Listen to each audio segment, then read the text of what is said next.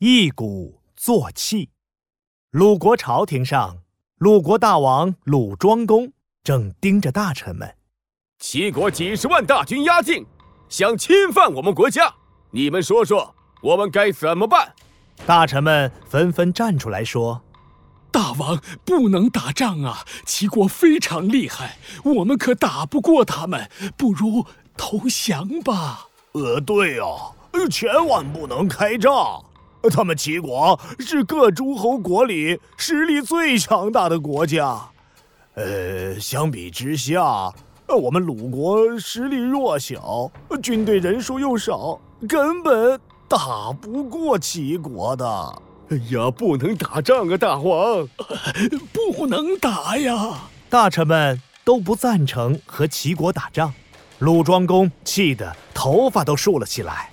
哼，你们这些胆小鬼！齐国都欺负到我们家门口了，难道就没有人支持我和齐国打仗吗？鲁庄公叹了口气，身子一软，坐在了地上，两眼望着夕阳，难过的说：“真的就没有办法了吗？难道我要做亡国之君了吗？”就在这时，鲁国宫殿门口，一个身着蓝色布衣、裹着黑色头巾的青年男子曹刿，正等着求见鲁庄王。旁边，曹刿的同乡劝他说：“战争这种事儿呢，是大王和他的大臣们要考虑的，关我们什么事儿呢？你又何必自找麻烦？”曹刿微微一笑，自信地说道：“大臣们目光短浅，不能深谋远虑，有些事情还真没我们想的周到。”说着，曹刿在士兵的指引下，昂首阔步。到了鲁国朝堂，大殿上，听说有一个年轻人要见鲁庄公。鲁国大臣们想，到底是哪个愣头青，这个时候敢站出来抢风头？哼，要是不说个好理由，定叫他吃不了兜着走。于是，在几十双眼睛的注视下，曹刿大大方方的来到了大殿上，行礼完毕之后。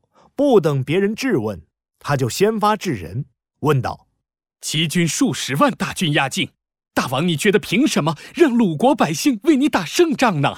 鲁庄公愣了一下，挠了挠头说：“平时我有什么好看的衣服、好吃的东西，一定不会独享，都会拿出来跟大家分享。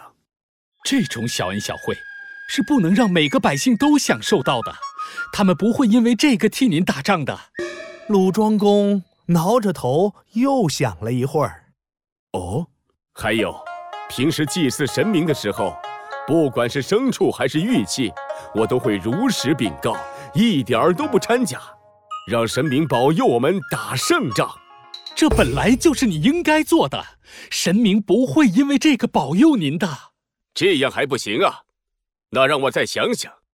嗯，哦，对了，平时老百姓有了冤屈，不管大事小事，我都会公平公正的裁决。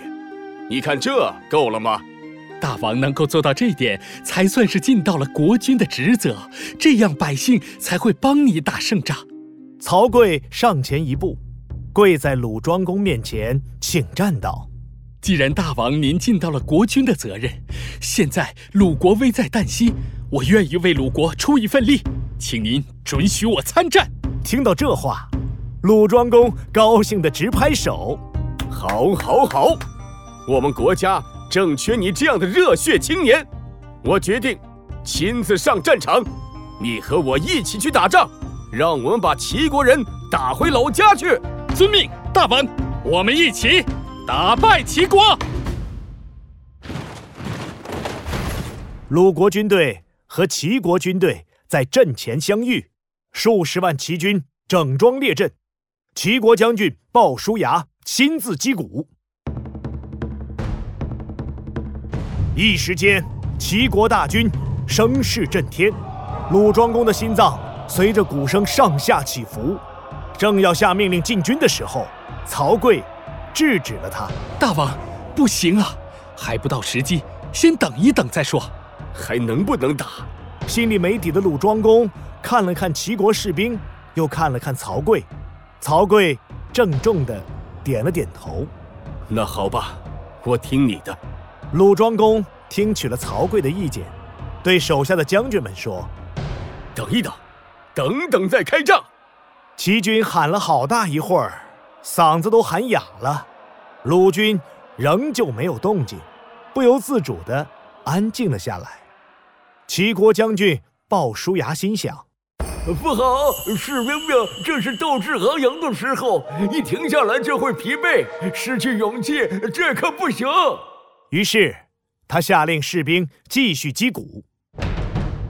受到鼓声的激励，齐军又振奋起来，挥舞手臂，使劲跺脚。